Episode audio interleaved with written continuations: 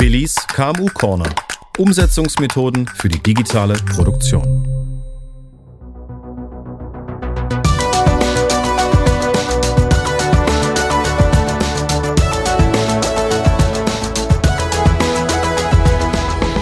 Hallo Billy. Hallo Fred. Wie viel Entdeckerfreude steckt heute noch in uns? Haben wir überhaupt noch Hunger, Mut und Leidenschaft, Neues zu entdecken? Hm, Fred, das ist jetzt eine Frage, die hat man in letzter Zeit immer wieder mal gehört. Ja, und da stellt sich wirklich die Frage, ähm, ist es so? Ich, ich habe da so meine Bedenken, weil oft hört man das halt dann immer auch im Zusammenhang mit, ja, in Deutschland ist alles so schwierig und, und wir sind so langsam und, und hinten dran, vor allem was auch die Digitalisierung anbetrifft. Vielleicht ist das aber auch dann das Umfeld.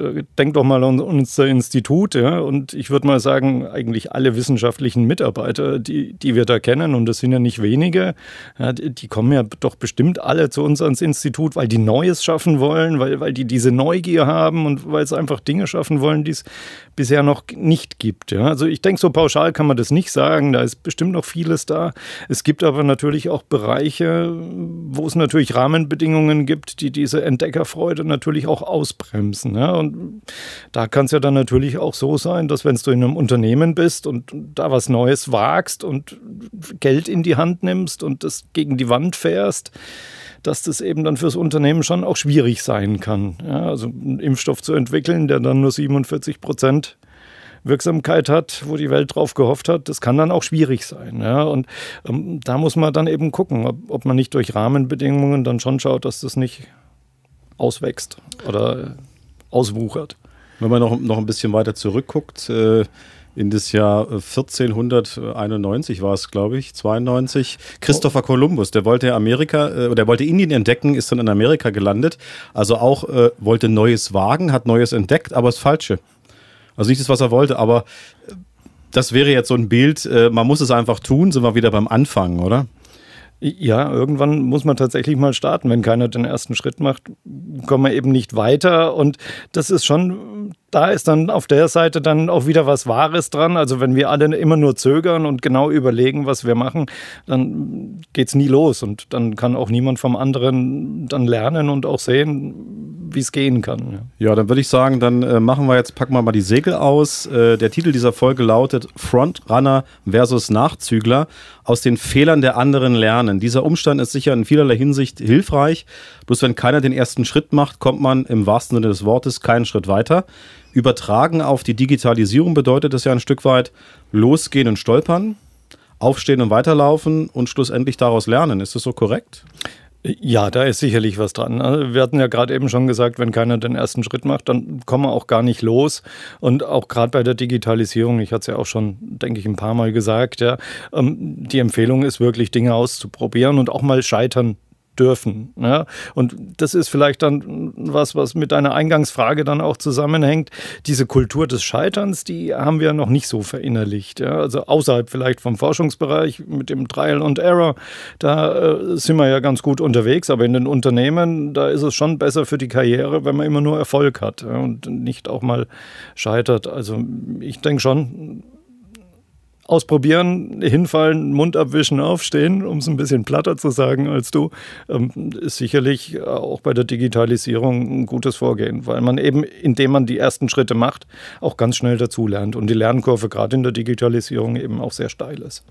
Wenn man mal so in Konferenzräume guckt für Unternehmen, äh, da sieht man dann auch irgendwelche Plakate oder Visionen. Äh, das, das, heißt, die predigen dann lebens, lebenslanges Lernen als Mantra. Zu Recht, wie ich finde, oder? Kann man nicht oft genug sagen. Ja, das denke ich auch. Also die, diese Neugierde und, und dieses lebenslange Lernen, das sollte man auf jeden Fall äh, haben, gerade weil sich so viel auch ändert äh, und man da ja auch Schritt halten muss. Und auch Darwin hat ja schon uns über die Evolutionstheorie beigebracht, ja, dass ähm, diejenigen, die sich halt am besten anpassen können an neue Rahmenbedingungen, halt diejenigen sind, die auch am besten dann über den Veränderungsprozess drüber kommen. Survival of the Fittest? So exactly. in der Art, oder? Ja, es heißt ja auch nicht umsonst, die Letzten werden die Ersten sein oder wie beim Schach, Weiß beginnt, Schwarz gewinnt. Sprich, Nachzügler zu sein ist per se nicht falsch. Sogar schlau und clever, wenn man es genau nimmt. Äh, ja, würde ich jetzt mal bejahen, vielleicht um auf deine äh, Sprüche da auch mal einzugehen. Also ich denke, der erste, wenn ich das richtig weiß, stammt aus dem Neuen Testament, der uns ja dann die Hoffnung gibt, dass auch wenn es uns heute schlecht geht, uns im Diesseits dann vielleicht auch eine bessere Welt äh, bevorsteht.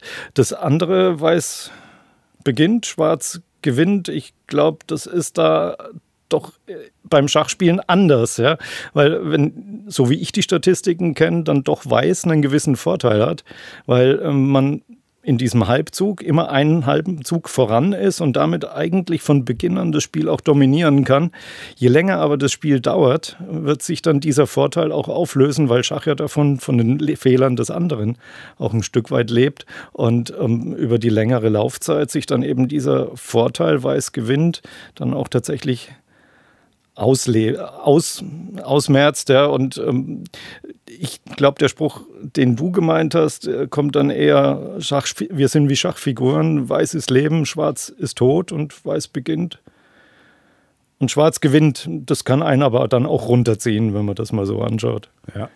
Dann drehen wir die Medaille mal um. Also die Frontrunner, die Unternehmen, die von Anfang an die Digitalisierung aktiv genutzt haben, profitieren im Umfeld gerade jetzt auch der Corona-Pandemie davon, können vielleicht sogar noch schneller Eingang höher schalten.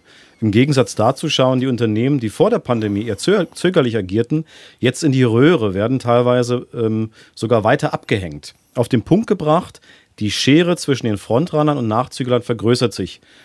Was sagst du? Ist das eine zu steile These oder steckt da ein Stück Wahrheit drin?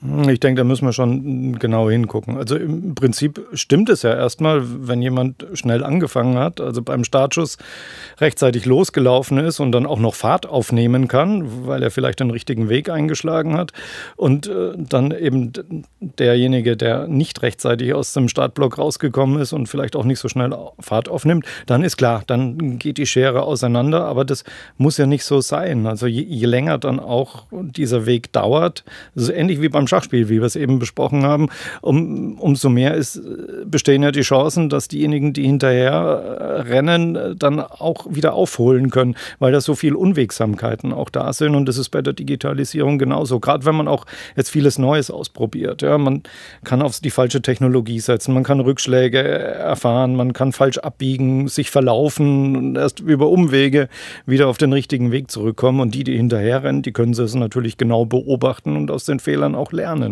Ja, und indem die dann aus den Fehlern lernen, ist auch die Wahrscheinlichkeit dann wieder da, dass sie dann auch schnell wieder aufholen können, die Schere also wieder zusammengeht. Also es ist, je länger das Spiel dauert, die Wahrscheinlichkeit auch da, dass die Nachzügler auch wieder aufholen können. Man muss aber auch sehen, ja, die, die vorauslaufen, die könnten natürlich auch recht schnell Marktbereiche besetzen, die dann auch schon belegt sind, wo sie dann auch eine dominierende Position haben und für die, die hinterherlaufen, dann vielleicht auch nur noch Nischen übrig bleiben. Mhm. Ich überlege mir gerade, das ist ja eher so standalone, ich als Unternehmen, aber wie ist es eigentlich mit meinem Umfeld? Also profitiert mein Umfeld davon, wenn ich Frontrunner bin? Also ziehe ich meine Projektpartner, Zulieferer und sonstigen Dienstleister im positiven Sinn mit in diesen Strudel mit rein? Ja, das würde ich schon sagen. Also wenn wir voranrennen ja, und in die richtige Richtung rennen und relativ wenig Fehler machen und, und uns die Leute da begleiten, unsere Partner, unsere Projektpartner, unsere Geschäftspartner, dann profitieren die dann davon natürlich auch.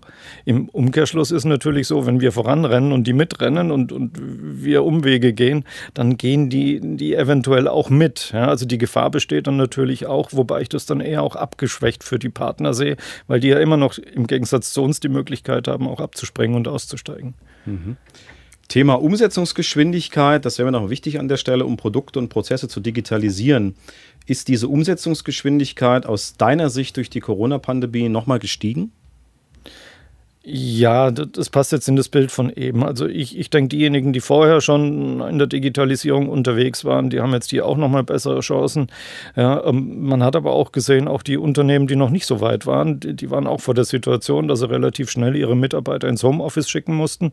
Da haben sie dann auch recht viel schnell dazugelernt. Ja, die mussten die Infrastruktur bereitstellen. Ich spreche da Jetzt auch nicht nur über die technologische Infrastruktur, sondern auch organisatorisch.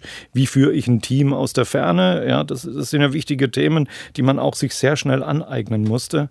Und das mussten auch die Unternehmen, die eben digital noch nicht aufgerüstet hatten. Also ich hatte ja vorhin von der Lernkurve gesprochen, die ist da sicherlich sehr steil. Auf der anderen Seite, also das gilt für alle Unternehmen, im produzierenden Bereich hat man noch das Problem, dass die Lieferketten abgerissen sind, dass eben dann auch Material oft gefehlt hat, die Unternehmen dann zusätzlich zur Kurzarbeit dann auch noch vor der Situation standen, dass sie kein Material hatten und dann auch nicht mehr so viel produzieren konnten oder vielleicht sogar zumachen mussten. Ja, und da kam dann eben auch das Thema auf, oh, wie können wir uns denn resilient aufstellen, dass wir eben auf solche um, unvorhergesehenen äh, externen Einflüsse auch entsprechend reagieren können. Und da hat man dann eben auch gemerkt, dass äh, die Digitalisierung von Prozessen da auch stark helfen kann. Also das ich würde sagen, in der Pandemie steckt natürlich auch eine Riesenchance. Ja. Ja, dann könntest du ja rein theoretisch mal die Branche der Elektrofahrradindustrie beraten, weil da habe ich gerade einen Artikel in der S-Bahn gelesen, dass da die Lieferketten äh, bis da ein Akku kommt oder irgendein ein Teil, was sozusagen verbaut wird, das dauert ewig. Also wenn du jetzt ein E-Bike kaufen willst, kriegst du eh keins. Also vielleicht wird es mal so eine Branche, die du gut beraten kannst, Billy. Ja, Folge 8 von Billys KMU Corner, äh, Frontrunner versus Nachzügler. Ein Thema, das sicher polarisiert und bei dem man weder klar zum einen noch klar zum anderen tendieren sollte. Dennoch die Frage, hast du ein Schlussplädoyer für uns parat? Ja, vielleicht einfach nochmal die Bilder aufnehmen, die wir heute besprochen haben. Ja, es ist sicherlich kein Problem, wenn man mal den Startschuss verpasst hat. Ja, Start-Ziel-Siege sind äußerst selten. Ja, und wie ich schon gesagt habe, also je länger das Rennen dauert, umso größer ist auch die Wahrscheinlichkeit, dass die, die etwas später aus dem Block rausgekommen sind, ähm, dann auch noch aufholen können. Und ich denke, kein Unternehmen sollte sich davon demotivieren lassen, dass sie jetzt sagen, oh, ich renne eigentlich hinterher, weil äh, man kann das Ganze ja beobachten und aus den Fehlern der anderen auch lernen. Run fast or slow, aber run. Vielen Dank, Billy. Dank dir, Fred.